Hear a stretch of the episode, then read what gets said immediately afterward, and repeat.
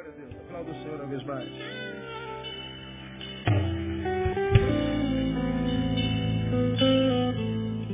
Glória a Deus. Vamos ao nosso estudo. Nós estamos em Romanos capítulo 8. Estamos estudando vencedor ou perdedor. Uma questão de permanência no amor do Pai. Vitória ou derrota em Deus não tem a ver com o lugar com onde a gente chega, tem a ver com o que a gente se torna quando chega lá, não é? Então, como nós falamos, o menino pode chegar, como citamos o exemplo do garotinho da favela que sonhava ser oficial, e ele se tornou oficial, vencedor. Mas como oficial se corrompeu, a charca, transeuntes, a charca, traficantes, usa da farda para roubar, para se corromper, para enriquecer ilicitamente. Continua vencedor o sujeito? Não, ele é perdedor ao extremo. Mas ele continua no mesmo lugar, no oficialato. Chegar até lá, primeiro dissemos, é campeão. Lá ele se corrompe, é perdedor, mas ele está no mesmo lugar. É porque vitória ou derrota em Deus não tem a ver com o lugar onde a gente está, mas com a nossa conduta ali. Eu não sou um campeão porque eu cheguei no lugar onde sonhei. Não, posso não chegar nunca lá. Hebreus 11 diz que dos melhores filhos de Deus não conseguiram ver realizada a promessa. Eram homens tão santos que a Bíblia diz em Hebreus 11 que o mundo não era digno deles. Mas morreram sem ver a promessa. Não chegaram lá. Nem por isso deixaram de ser campeões, porque campeão para Deus, mais do que vencedor para Deus, não tem a ver com cargo, com título, com dinheiro, com posses, com coisas. Não tem a ver com matéria. Eu posso não chegar lá e ser um campeão porque eu permaneço na, no amor do Pai e posso ser um derrotado estando no, no ápice da, da sociedade, mas longe do amor do Pai. Por isso que nós tomamos por base o versículo 37, que diz, mas em todas essas coisas somos mais que vencedores por aquele que nos amou. Mais do que vencedores, mais do que vencedores contra o quê? Contra aquilo que está a partir do versículo 35. Quem nos separará do amor de Cristo? Aí ele diz, tem coisas que lutam para nos separar do amor de Cristo. O quê? Tribulação, angústia, perseguição, fome, nudez, perigo, espada, Paulo está dizendo que todas essas coisas do cotidiano labutam para que eu e você nos afastemos do amor de Deus que está em Cristo Jesus. Aí vem Paulo e diz, mas em todas essas coisas nós somos mais do que vencedores. Quem são os mais que vencedores? É aquele que, a despeito dessas coisas, não se deformaram, não se afastaram do amor de Deus que está em Cristo Jesus. Então você pode estar aqui, meu irmão, com um bilhão de dólares no banco. Continua sendo quem você era nele, não. Então você é um derrotado. Você pode estar aqui com um real na conta para ir trabalhar amanhã. Quanto é uma passagem de ônibus hoje? Três reais. Você está com dinheiro da passagem de ida. E pode ser mais do que vencedor, porque com esse dinheirinho tu vai no teu ônibus cantando um hino de vitória, porque você sabe que vai voltar porque o Senhor é fiel. Não se afastou do amor de Deus que está em Cristo Jesus. Então, é uma questão de postura, não é uma questão de lugar. Aí nós começamos a estudar essas coisas que tentam nos afastar do amor de Deus e que Deus diz, você pode vencer. Tribulação nós já estudamos, é o que vem de fora para dentro. Angústia é o que vem de dentro para fora. Falamos sobre a perseguição, não é? Perseguição é uma realidade possível e mais Jesus diz que é inevitável. Não há como segui-lo e não passar por perseguição. Nós falamos como é que se vence a perseguição e o, qual deve ser a nossa postura na perseguição. Estamos há três meses falando sobre isso. Hoje eu quero falar sobre uma nova, é, um novo inimigo contra o qual nós vamos lutar e não tem como não lutar. E, mas o Senhor está dizendo, fique tranquilo, porque o fim já está decretado. A vitória é nossa pelo sangue de Jesus. Então não desista de lutar. Bom, nós já falamos da tribulação no 35, angústia, perseguição. Qual é o próximo inimigo? A não ouvi? Fome. Mas em todas estas coisas somos mais do que vencedores. Ué, nós Corremos o risco da fome, pastor? Claro que corremos. É porque aqui no Brasil a gente não sabe o que é isso. Muito menos aqui no Sudeste. Aqui a gente, a nossa luta não é o que, que a gente vai comer hoje, meu Deus. Teremos o que comer hoje? Não, a nossa luta é, meu Deus, como é que eu faço para parar de comer? A crise do Ocidente não é, não é contra a fome, é contra a gordura. Não é verdade? Dá uma olhadinha para o lado, vê se esse irmão está lutando contra a gordura. Né? 99% de nós é, está lutando contra a gordura. A nossa luta aqui, como é que a gente faz para não comer tanto, pastor? Tem alguma corrente para isso? Tem, amarra na boca a corrente, compra a corrente no, na, na loja de material de construção, bota na boca, com um cadeado aqui, pronto, você vai vencer essa, essa, essa parada. O demônio da gordura se vence com jejum, não precisa nem de oração. É um demônio poderoso esse demônio da gordura. A nossa luta não é contra a fome física. Mas se você tivesse aqui quando a gente deu o relatório, por exemplo, do Haiti, onde se come uma vez por semana e come um biscoito de argila de farinha de trigo. Por que, que ele come uma vez? Se comer duas, se contamina e morre. E se não comer, morre também. No planeta morrem 18 milhões de pessoas com fome todo ano. No planeta morre uma criança a cada cinco segundos de fome. Fome é o que mais mata no planeta hoje. Não há nenhuma doença que mate mais do que a fome no mundo hoje. Se você somar a AIDS, a malária, que são as doenças que mais matam no planeta, se somar as duas, as duas não matam tanto quanto a fome hoje. Você já me ouviu falar sobre isso aqui. E o que é mais triste, pela primeira vez na história da humanidade, em 2012, de 2012 para cá, o planeta produz alimento para 12 bilhões de seres humanos. Quantos seres humanos nós somos no planeta hoje? 7 bilhões e 200. Nós somos 7 bilhões e pela primeira vez na história da humanidade, o planeta produziu alimento para 12 bilhões de pessoas. Pergunto, tinha que morrer alguém de fome hoje ainda? Não, era para comer e comer bem. Por que, se tem alimento para 12 bilhões e nós somos 7 bilhões, 18 milhões morrem de fome por ano? Por causa da iniquidade. Por causa da corrupção, por causa da inércia, por causa da indiferença dos que estão alimentados. Lembra que eu já citei Cíntia mil vezes? Defende a tese dela. E ela cita Jesus Cristo no final como sendo o pão da vida. Aí o cara da banca, ateu, disse sua tese foi bem, mas falou de Jesus e estragou. É por quê? Porque você tornou um negócio religioso e, e esse negócio de religião não existe. Deus não existe. Vou falar que Deus não existe é tão religioso como falar que Deus existe. Onde é que os ateus vão entender isso? Que crer na existência de Deus é um tipo de fé e crer na inexistência de Deus é outro tipo de fé. Mas não adianta, não, não, não, aí se acham superiores de qualquer jeito, mas só se acham, né?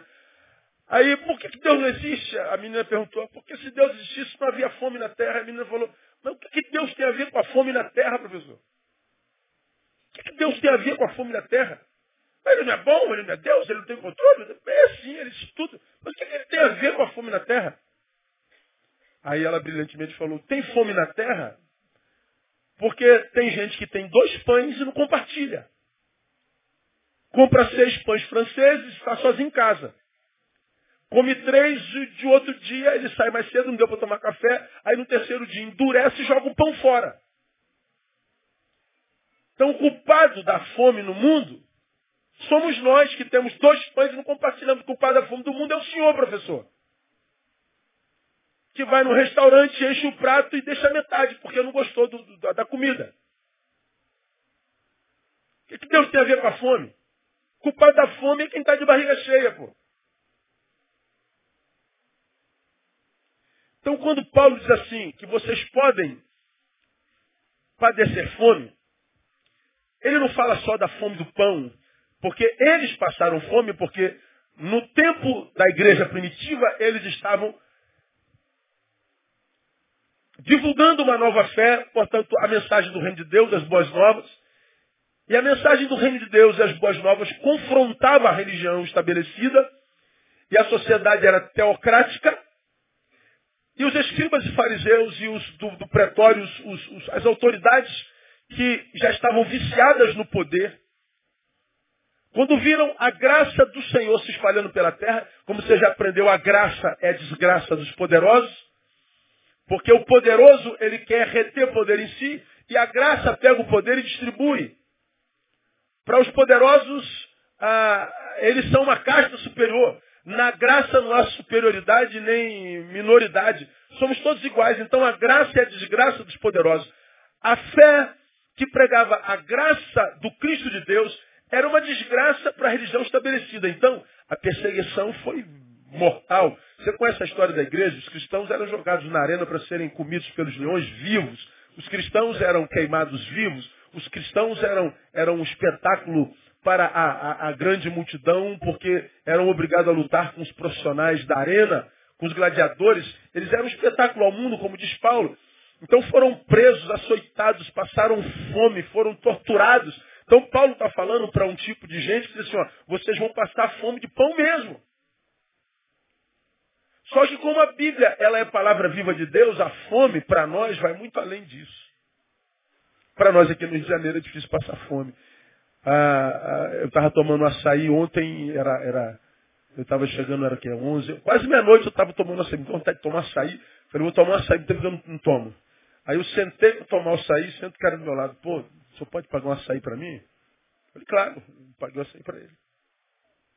Não dormiu com fome. Ninguém dorme com fome. Qualquer um de nós que pedir comida, em qualquer botequim vão dar comida para você. Dinheiro talvez não te dê, mas comida dá, dá ou não dá? Quando chegar, você está aqui comendo um sanduíche, o garoto, você pô, não dá um sanduíche, tu não dá um sanduíche para ele, dá ou não dá? Claro que dá. A gente não dá dinheiro. Mas no Brasil ninguém morre de fome.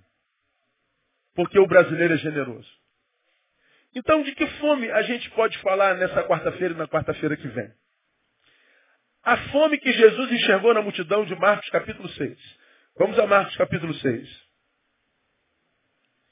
Versículo 30. Reuniram-se os apóstolos com Jesus e contaram-lhe tudo o que tinham feito e ensinado. Ao que ele lhes disse, vinde vós à parte para um lugar deserto, descansai um pouco, porque eram muitos os que vinham, iam e não tinham tempo nem para comer. Retiraram-se, depois do barco, para um lugar deserto à parte. Muitos, porém, os viram partir e os reconheceram e para lá correram a pé de todas as cidades e ali chegaram primeiro do que eles. Jesus, ao desembarcar, viu uma grande multidão e compadeceu-se deles. Por quê? Porque eram como ovelhas que não têm pastor. E começou a ensinar-lhes muitas coisas. Estando a hora já muito adiantada, aproximaram-se deles seus discípulos e disseram, o lugar é deserto, a hora já está muito adiantada. Despede-os para que vão aos sítios e às aldeias em redor e comprem para si o que comer. Ele, porém, lhe respondeu, dai-lhes voz de comer. Então eles lhes perguntaram, havemos de comprar duzentos denários de pão e dar-lhes de comer? Ao que ele lhes disse, quantos pães tendes? E de ver. Tendo se informado, responderam, cinco pães e dois peixes. Então lhes ordenou que a todos fizessem reclinar-se em grupos sobre a relva verde. Reclinaram-se em grupos de cem e de cinquenta. E tomando os cinco pães e os dois peixes, erguendo os olhos ao céu, os abençoou Partiu os pães, os entregava a seus discípulos para lhes servirem. Também repartiu os dois peixes por todos. Todos comeram, todos se fartaram. E em seguida recolheram doze cestos cheios dos pedaços de pão e de peixe. Ora, os que comeram os pães eram cinco mil homens. Por que cinco mil homens? Porque mulheres e crianças não contavam. mulheres e crianças são quase sempre mais numerosos que os homens. Historiadores acreditam que havia ali algo em torno de 14 mil pessoas. 14 mil pessoas, em média, foram alimentadas por cinco pães e dois peixes. O que Jesus ensina nesse, nesse capítulo? Fome não. Fome de jeito nenhum. Em instância alguma. Em área nenhuma da vida o ser humano pode passar fome. Os discípulos viram que a multidão seguia Jesus. Chegada a hora do almoço, eles falaram assim, Senhor, olha, ah, é muita gente, a gente não tem como alimentar essa gente. Vamos pedir todo mundo para que eles entrem aí nas vielas, nas aldeias e acham o que comer. Jesus não dá-lhes voz de comer. Poxa, vamos, onde é que a gente vai arrumar 200 denários para dar de comer essa gente? Denário era o salário que um trabalhador comum recebia por dia. Então ele está dizendo, Senhor, para a gente alimentar essa multidão, nós teríamos que gastar o equivalente a 200 dias de trabalho. 3, 6, 9, 12, 15, 18, 21. Quase sete meses de salário. Some sete meses do seu salário, é mais ou menos o que você gastaria para alimentar de pão aquela multidão. Senhor, não tem jeito. Jesus disse sim. O que, que vocês têm? Nós temos nada. É, vamos ver. Achamos cinco pães e dois peixinhos. Bom, cinco pães e dois peixinhos é pouco na minha mão. Mas cinco pães e dois peixinhos na mão de Jesus é suficiente para qualquer coisa. Porque ele multiplica o que a gente coloca na mão dele. Ele só não multiplica o que não está na mão dele. Porque ele não multiplica recursos de muitos de nós, nosso dinheiro, nossa alegria, nossa paz. Nada disso está na mão dele. Ele só multiplica o que a gente coloca na mão dele. Se está na mão dele a nossa vida, a gente não passa fome em área nenhuma da nossa vida. Ele, que é o pão da vida, vai suprir todas as nossas necessidades em glória. Posso ouvir glória a Deus? É, é a promessa dele. Não existe fome na vida de quem entregou a vida na mão daquele que é o pão. O problema é que a gente não entrega. Agora, nesse, nesse, nesse capítulo, eu quero mostrar para você que Cristo, quando nos manda viver em espírito, Ele não nos está mandando esquecer a nossa humanidade, do que muitos evangélicos se esquecem. Confundem, como você já aprendeu aqui, o caminho da espiritualidade do reino. O caminho da espiritualidade do reino não é o caminho de um ser humano tentando se transformar de um santo. É o caminho de um santo tentando voltar a ser humano. A santidade do reino não me torna um excepcional. Tira a minha excepcionalidade e me transforma num ser normal.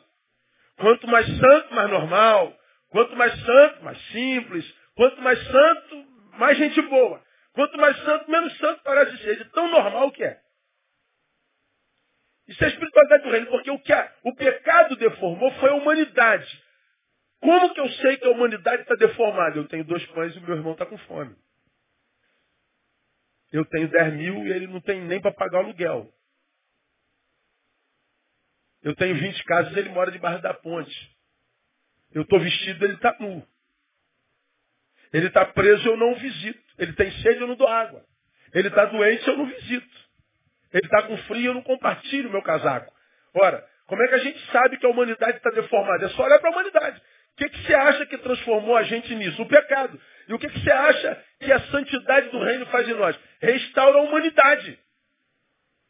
Quando nós somos humanos da forma certa, a gente não se conforma em dormir com a barriga cheia sabendo que tem alguém do nosso lado com pão, com fome.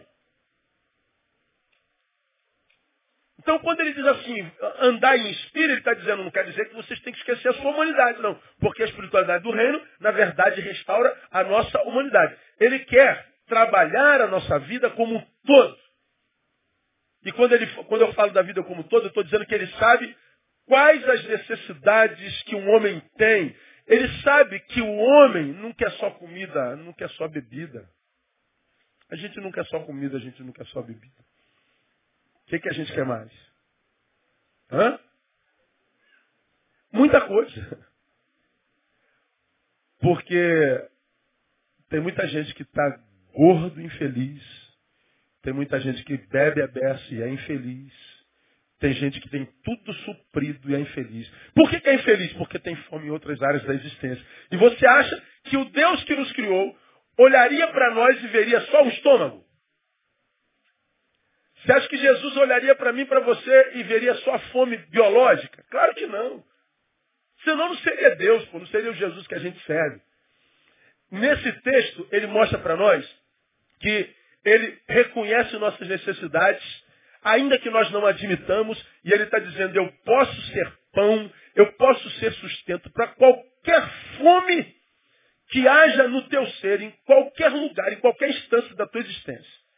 E ele mostra algumas necessidades nossas que eu quero compartilhar com os irmãos nessa quarta e na quarta-feira que vem. A primeira está aí no versículo 30, no versículo 31. Olha o que, que ele diz lá. Reuniram-se os apóstolos com Jesus e contaram-lhe tudo o que tinham feito e ensinado. Ao que ele disse, vinde vós à parte para um lugar deserto e descansai um pouco, porque eram muitos que vinham e iam e não tinham tempo nem para comer. Presta atenção no que eu vou te falar. Jesus tinha ministrado as multidões de um lado do, do mar da, da Galileia. O povo ficou impactado. Tanto que ele pega o barco para ir para o outro lado, o povo corre, dá a volta, que o mar da Galileia, na verdade, é um grande lago. Eles correm, quando Jesus chega do lado de lá, a multidão já está toda lá de novo. O que, que Jesus faz? Como ele percebe que os seus discípulos se espalharam no meio dessa multidão, servindo, ensinando, curando, abençoando, diz o texto no versículo 31 que Jesus diz assim, vinde vós, meus discípulos, a parte para um lugar deserto e descansai um pouco. O que, que Jesus está falando aqui? Saia do meio da massa, venha cá individualmente, se afaste um pouquinho do todo, da massa e viva a tua subjetividade. O que, que Jesus está dizendo? Você precisa suprir as suas necessidades subjetivas, ou seja, as suas necessidades emocionais. Você precisa não é, de descanso. Você precisa olhar um pouco para si mesmo. Você precisa de alguém que se preocupe com o seu bem-estar. O que, que Jesus está dizendo aqui? Vocês doze que estão comigo, deixa essa multidão aí, esses 10 mil homens e mulheres, 14 mil pessoas, e vem para cá a parte. Jesus está dizendo que todo ser humano precisa de cuidado individual. Nós temos fome de individuação. De sabermos, sim, que nós somos um no meio dessa multidão, mas que ele não cuida da gente só no macro, ele cuida da gente no micro. Ele sabe que eu e você temos necessidade, não é questão de querer ou não querer, de gostar ou não gostar, de concordar ou não concordar. Você, como sujeito, precisa de cuidado. Você, como sujeito, individualmente, precisa de alguém que diga assim, olha, senta um pouquinho, descansa um pouquinho, olha, você está recebendo demais, para um pouquinho, tira uma semana de férias, olha, come, come, você já comeu, comeu bem? Não, você não comeu bem, come, eu não estou com vontade, como você... A gente precisa desse cuidadozinho, que a gente chama de cuidado maternal. Quem louva a Deus pela mãe que tem, diga glória a Deus. Pelo amor de Deus. Pergunto, alguém substitui a mãe? Por quê? Porque a mãe é dona do útero que nos pariu. A mãe é aquela dentro da qual nós fomos gerados. E que quando saímos da barriga dela, fomos para o braço, ela já nos amava tanto como se nos conhecesse uns 30 anos a, a, atrás. Não, ela nos conhece há, há um segundo. Mas o amor que essa mulher tem por nós, parece que é um amor de alguém que conhece aquele moleque há 200 anos. Estou falando besteira aqui, mãe? Não, né? Mãe sabe disso. E para mãe, esse molequinho que está aqui cresce alguma vez na vida? Para mãe, o molequinho deixa de precisar do cuidado dela alguma vez na vida? Não, a mãe vai ser mãe para o garotinho que nasceu hoje e para o filho dela que tem 60 anos de idade. Ah, eu preciso cuidar do meu filhinho. Quantos anos tem seu filhinho, mãe? É 62. meu Deus do céu, já é avô o filho dela. Mas como é que ela trata desse moleque? Ela trata como se fosse um moleque. E esse moleque que é avô de 60 anos, doutor, rico, forte, general, coronel, guerreiro, infante. Quando o dente dói, o menininho brota. E o que a gente mais quer na vida é o quê? Colinho de quem? da mamãe. É disso que Jesus está falando. Ele fala que todo ser humano tem fome emocional. Ele fala que quando nós temos fomes emocionais e não as alimentamos, não as suprimos, nós vamos ser seres que é possível tenhamos suprimento para outras áreas da vida, mas a despeito de termos suprimento para as outras áreas da vida, ainda assim nós vamos ter aquele quê de que constantemente alguma coisa falta. Não há nada que, em sendo feito por mim, roube de mim essa realidade de que em mim habita um menino que precisa de cuidado.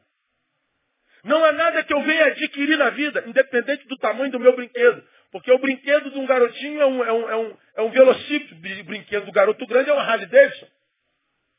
A diferença é só o tamanho do brinquedo, mas ambos são brinquedos. Mas não há brinquedo que eu possua que roube de mim a necessidade desse menino que me habita, que ama brincar com os meus amiguinhos, do trabalho, do futebol, da faculdade, da igreja, que ama essa gente toda. Mas a despeito disso, eu preciso me retirar à parte durante um tempo. Eu preciso descansar. Eu preciso parar. Eu preciso sair da coletividade e tratar da minha subjetividade. É disso que Jesus está falando. Jesus está falando que quando a gente não tem isso, a gente vive a vida com fome. A gente corre o risco de perder a saúde para comprar os nossos brinquedos caros e grandes. E quando a gente chega lá em cima, tem tudo o que sonhou, só não tem saúde para curtir.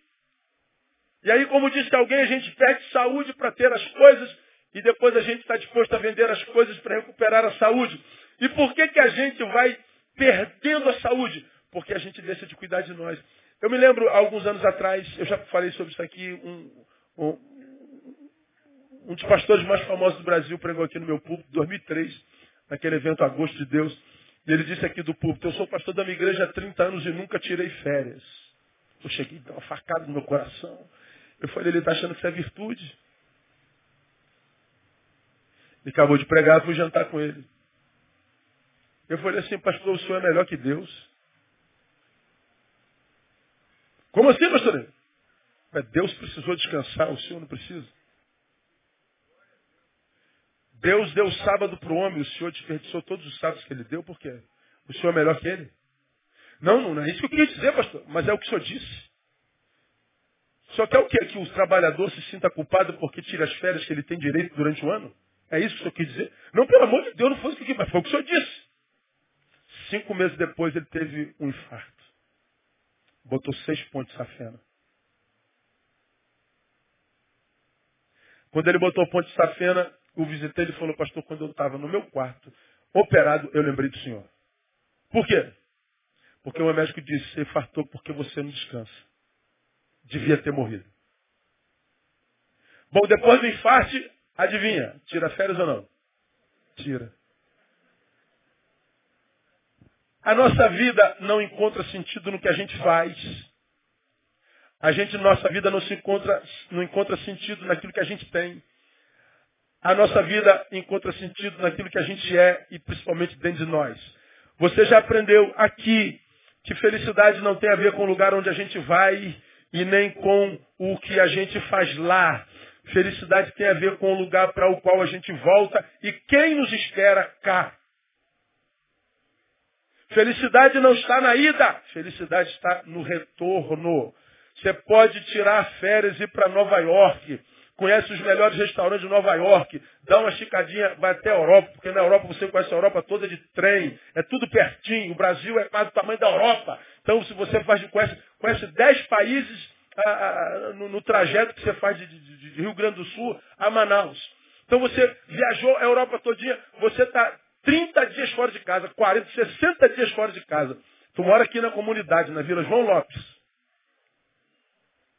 Depois de 60 dias, 30 dias, o que, que dá vontade? Do quê? Voltar para casa. Você sente falta do teu barraquinho. Você sente casa da tua caminha. Você sente falta da comidinha da mamãe. Você sente falta do cachorro, não sente? Você que é urbano como eu, tira férias, vai pro mato, respirar ar puro, sentir cheiro de mato. Aí tu fica no mato 15 dias. Aí tu sente falta de quê? Da buzina, do trânsito, do barulho. Meu Deus, eu sou maluco, não é possível. Tô lá morrendo de, de depressão, de tanto estresse. Eu tô aqui sentindo saudade daquela correria toda, de acordar cedo, pegar um, de vir atrasado, buzina, e todo mundo xingando todo mundo, desmatando. Meu Deus, a gente sente saudade disso. Mas não é disso que a gente sente saudade. Sabe o que a gente sente saudade? Da nossa vida cotidiana. Porque felicidade tem a ver com o cotidiano, não tem a ver com o excepcional. Férias é excepcional, viagem é excepcional, compras grandiosas, excepcional. Felicidade não tem a ver com o que a gente faz esporadicamente, excepcionalmente. Felicidade tem a ver com o que a gente faz no cotidiano. Se você não encontra felicidade no cotidiano, esquece felicidade, irmão. Vai viver fugindo o tempo inteiro da realidade. O problema é que ninguém foge o tempo inteiro. Uma hora você cansa e sucumbe. Então, olha, olha como é que o Cristo que a gente crê é lindo, cara. Ele está dizendo aí, há um mundo a conquistar. Ide por todo mundo. Prega o evangelho. Mas aí, descansa, tá? É urgente, mas você não precisa morrer, não. Eu já morri. Olha aí, tudo que tiver a mão para fazer, faz-o conforme Preguei esse domingo, não foi? Olha aí, se a força acabar, para, não precisa né, uma de que é mais apaixonado por mim do que todo mundo, não. não Senhor, veja, Deus, eu estou quase morrendo, mas é para o reino. Ó oh, Senhor, olha, veja o sacrifício do teu servo. Ó oh, Deus, honra teu servo pelo seu sacrifício. Não, filho, não precisa fazer sacrifício, não. Eu já fiz, pode parar de descansar. Dorme aí um pouquinho aí. Não, Senhor, o reino. Não, meu filho, eu já fiz o sacrifício. Eu vejo tantos colegas morrendo, tantos crentes, vivendo insuportavelmente cansados, desistido do ministério, da vocação, com a família doente, filho perdido, doenças psicossomáticas em todos os cantos. E, e a gente diz, é porque o, ministério, o trabalho é urgente. É, mas ele falou descansa. Descansar não é pecado, não. Você está ouvindo o que eu estou te falando, meu não? Catuca alguém e fala assim, ó, descansa um pouquinho, irmão. Agora o problema é que tem gente que é descansado demais, né, mano? Você tem que, tem que descansar do descanso, né? Parar para trabalhar um pouquinho, porque descansar demais cansa. Necessidades emocionais. Ah, não tem emoção que pare no lugar, irmão. Se o corpo não pode traduzi-la em verdade. Vamos imaginar que eu esteja muito, muito, muito, muito cansado. E eu esteja diante da mulher da minha vida. E ela fala assim, amor, vamos, vamos jantar hoje fora? Ai, oh meu Deus, eu vim de lá para cá sonhando com a minha cama. Aquele banho quente que eu falei no início. Jesus amado, já, já tinha planejado tudo. 21 graus no, no ar-condicionado. O que, que é? Vou jantar. Puxa vida, servia até um ovo com feijão. Mas é a mulher da minha vida, é o meu amor, estar com ela é um prazer. Mas veja, o que, que o cansaço faz comigo? Me impede de viver em verdade o amor que eu sinto por ela. É um prazer estar sentado com ela se eu não estiver tão cansado como estou. Brincar com o filho. Você trabalhou a semana inteira, vindo no plantão de, de, de 40, 72 horas, dobrou. Aí tu chega em casa no ônibus lotado, teu filho tem dois anos, não sabe o que é cansaço. 220 volts. Ele não sabe o que é plantão. Ele não sabe que tu tem 40 anos de idade. Pai, vamos jogar bola, pai. Vamos brincar de luta. Vamos brincar de Anderson Silva e Shogun. Ah, Aí tu fala, meu filho, ô meu filho, Dá um no queixo logo então do papai, que o papai vai nocaute. Tu ama teu filho, tu tá doido para brincar, tu tá morrendo de saudade do teu filho, mas o que, que o cansaço faz? Te rouba a possibilidade de viver esse amor e essa experiência com teu filho. O que, que o cansaço faz com a gente? Rouba a gente da gente. O cansaço é um, um, um, um impossibilitador. Rouba de nós as possibilidades. Por isso que Jesus está dizendo, você precisa cuidar das suas emoções. Não há corpo cansado dentro do qual uma emoção possa fluir com, com, com, com leveza. Eu amo, mas essa emoção não vai sair porque o corpo não deixa. Amo estar com meu filho, mas o meu corpo não vai deixar. Eu tenho paixão pela palavra, mas o meu cansaço não vai deixar eu mergulhar na palavra. Eu amo adorar o Senhor, mas o meu corpo não vai me deixar. Por quê? Porque não há emoção que flua dentro de um corpo adoecido. Repita sempre após mim. Quem quer fazer por muito tempo tem que parar por algum tempo. Guarda essa palavra no teu coração. Se você for daqueles que se acham super-homens e não para, vai fazer por pouco tempo. Jesus fala das nossas fomes emocionais. E ele está dizendo, em todas essas coisas somos mais do que vencedores. Ou seja, eu posso vencer meu cansaço. Eu posso vencer meus problemas emocionais. Vamos ver mais um, para a gente encerrar. Veja o versículo 34. Primeiro, necessidade emocional. O 34 diz assim: E Jesus, ao desembarcar, viu uma grande multidão e compadeceu-se deles. Por quê? Porque eram como ovelhas que não têm pastor. E começou a ensinar-lhes muitas coisas.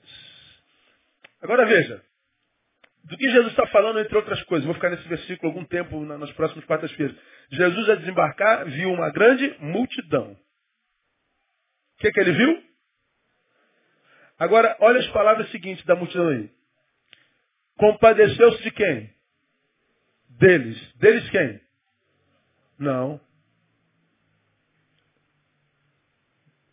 Multidão não seria deles.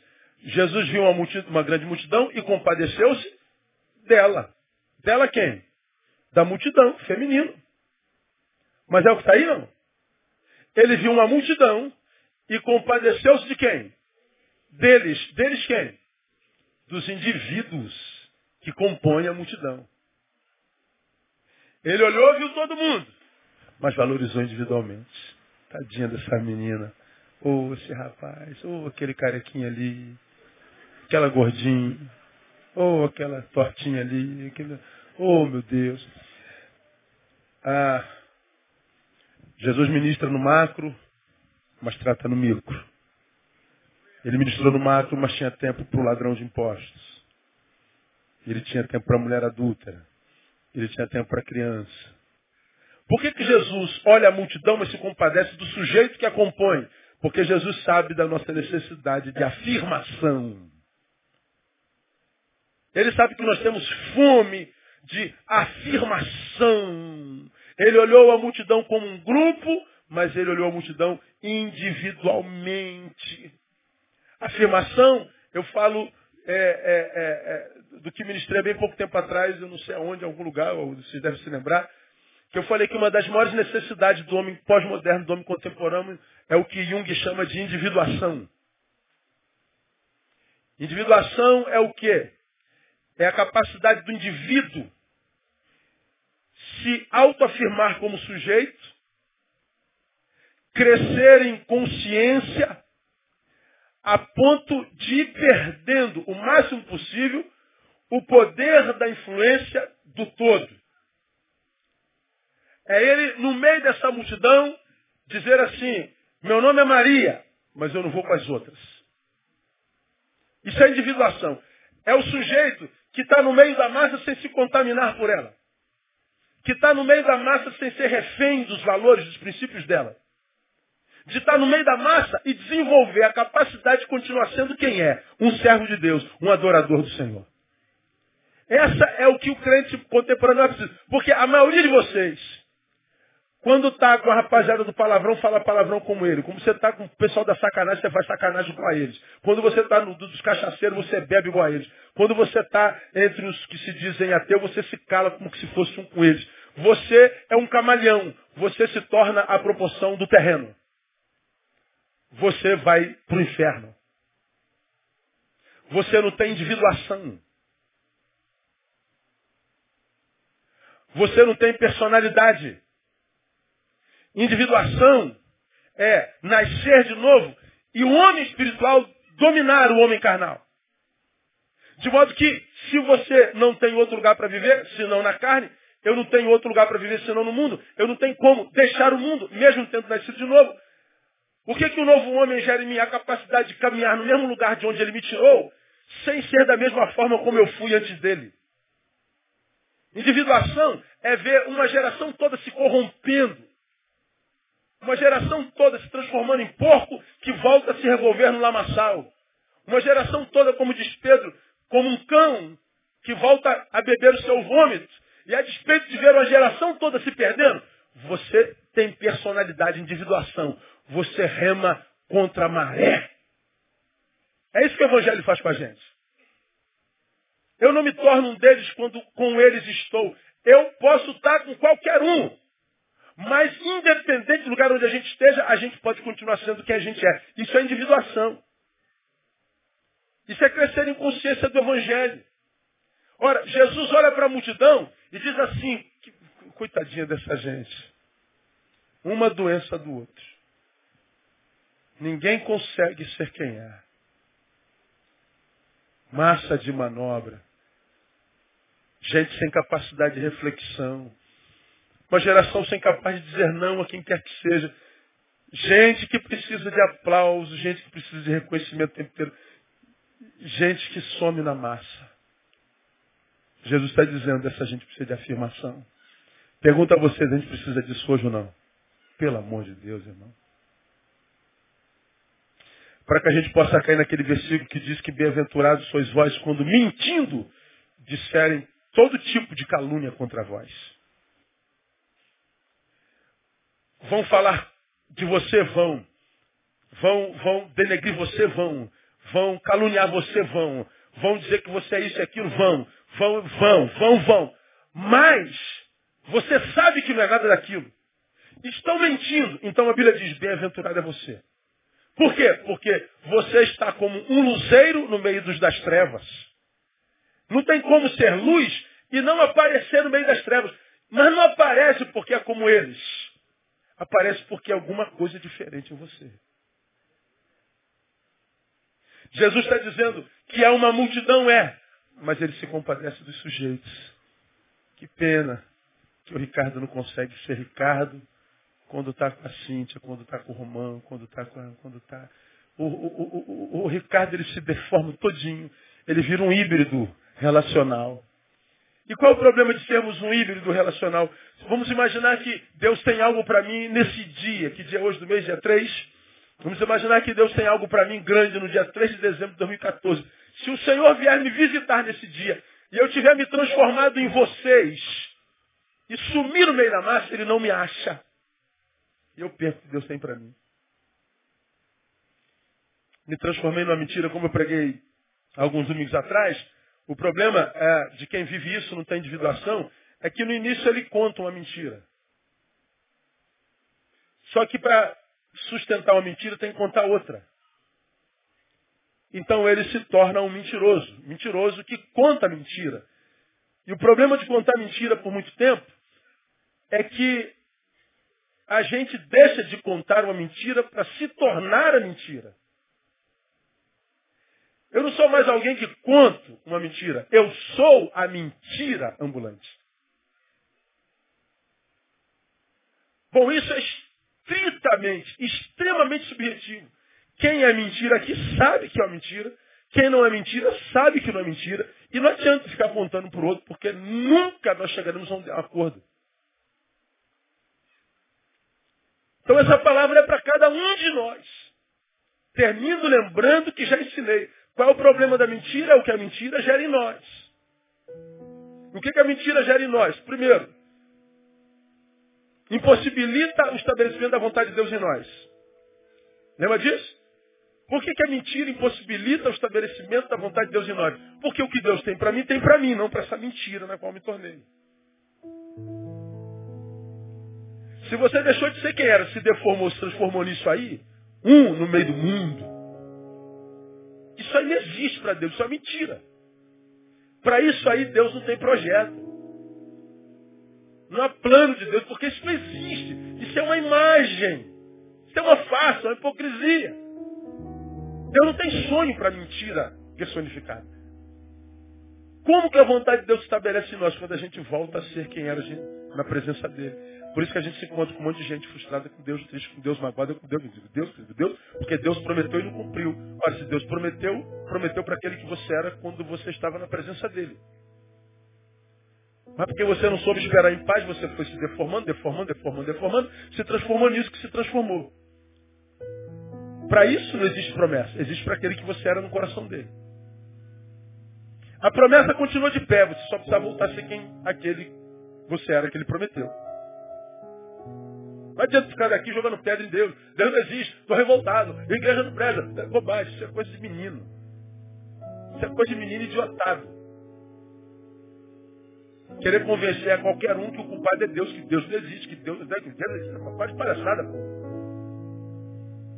Seja homem e volta para a comunhão. Volta a ser quem você era quando você o amava. Quando ele falava contigo. Para de palhaçada, pô. Seja homem. Então não tem jeito, é mentira, não tem, não tem como a vontade de Deus estabelecer porque o que Deus tem para mim tem para mim, não para a mentira que eu sou. Agora tem o pior, e aqui a gente encerra. É porque a mentira desconfigura a nossa genética espiritual. Se é espiritual não tem gênero, mas é só para a gente exemplificar uma, um, uma linguagem ah, antropopática. A nossa genética espiritual geneticamente, espiritualmente falando, nós somos filhos de Deus. Glória a Deus ou não? Filhos de Deus. Diga, eu sou filho de Deus. Você nasceu de novo. Se você o recebeu, você foi feito filho de Deus. Então sua genética é espiritual. Mas você se deformou, se transformou numa mentira. Quem é o pai da mentira? É o diabo. Você é um filho de Deus adotado pelo diabo. Como que vai ser feliz? Porque o filho de Deus em desobediência é o filho de Deus que vive uma mentira existencial. O pai da mentira é o diabo. Como? O cara tem que se matar, meu. Não, não mata não, você vai para o inferno.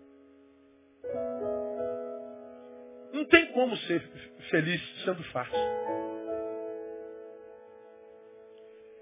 Então quando Jesus diz que se compadeceu deles, está dizendo, ó, eu, eu ministro no mato, mas cuido no mico. Porque o véu um dia se rasgou e o Santíssimo Lugar está aberto para todo mundo. Você não precisa mais de pastor, de apóstolo, de presbítero, de patriarca, de rei. Ah, da mesma forma como o pastor, o apóstolo, o patriarca fala com Jesus, você pode falar. Não precisa de intercessores mais. Isso é a invenção dos evangélicos. O véu se rasgou e o Santíssimo Lugar está aberto para todos que querem andar em verdade na presença dele. Então a, a, a palavra que andar em verdade não era andar em perfeição. Não dá, viu gente? Você já caiu, tá irmão? Você sabe que caiu, não sabe? Nós somos seres caídos, não dá para andar em perfeição. E não há lugar nenhum na Bíblia que a gente leia literalmente que Deus quer que a gente ande em perfeição. Não dá para ser perfeito uma vez que caídos. Deus não exige perfeição de ninguém. O que, que ele quer de nós? Que nós imperfeitos não nos entreguemos à nossa imperfeição sem luta. O que é um perfeito para Deus? É o imperfeito que não para de lutar. É o que se nega. É o que toma sua cruz. É o que o segue. Então, se de repente você escorregar na casca de banana e pum, caiu, fica tranquilo, ele sabe que é assim mesmo. Aí levanta, sacode a poeira, vai em frente, e ele vai continuar do teu ladinho, mesmo jeito antes da queda, mesma coisa, muda nada. Vai mudar os olhares dos teus irmãos. Aí os crentes não suportam o erro dos outros. Porque o teu erro revela a ele a sua fraqueza. Por isso que a gente não suporta os pecadores, principalmente os que pecaram na área sexual. O pecado sexual na igreja evangélica é pecado de morte. Por quê? Porque todos nós temos um tarado dentro. Todos nós temos desejos sexuais por outra pessoa que não a nossa dentro. Teu marido não é um anjo como ele parece, não, nem tua mulher. Só se faz. Então quando a gente vê alguém que adulterou, porque quando a gente olha para ele, lembra da gente. Só que ninguém sabe, mas Deus sabe, irmão. Deus sabe. Foi por isso que Jesus disse que a gente não peca quando toca. A gente peca quando pensa.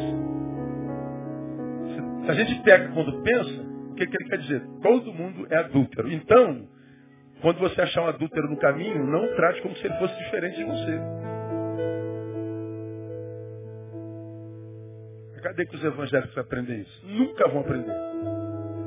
Porque não sabem lidar com suas fraquezas. Aí preferem a hipocrisia. Tem aplauso dos homens, mas nunca de Deus.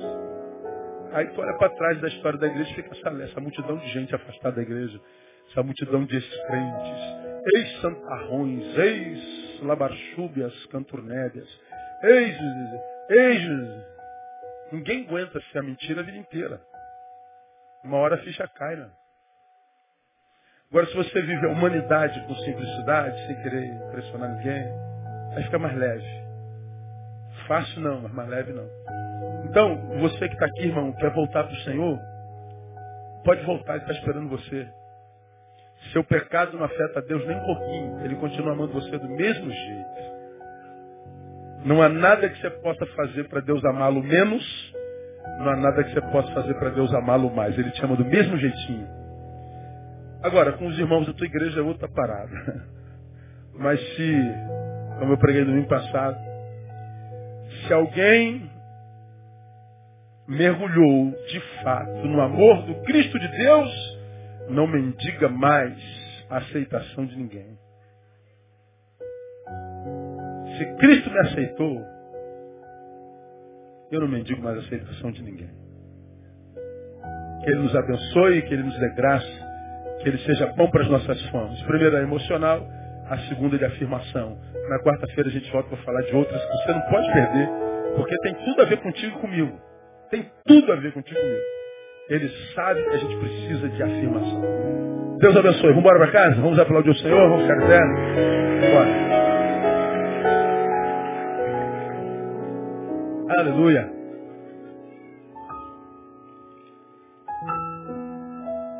Domingo de manhã ceia e à noite logo nosso aniversário. Vamos orar. Deus, muito obrigado por essa noite. Muito obrigado por essa palavra. Ela nos faz crer mesmo que o teu jugo é suave, que o teu fardo é leve. Portanto, possível de carregar com saúde. E tu sabes quantos filhos teus estão aqui doentes. Carregaram um fardo que não era teu talvez da religião, talvez da denominação, da instituição, mas não teu. Como nós não conhecemos a interioridade de ninguém, só o Senhor eu te peço, gera cura nessa noite. Teus filhos saiam daqui refletindo nessa palavra. Eles precisam descansar. Eles precisam de afirmação.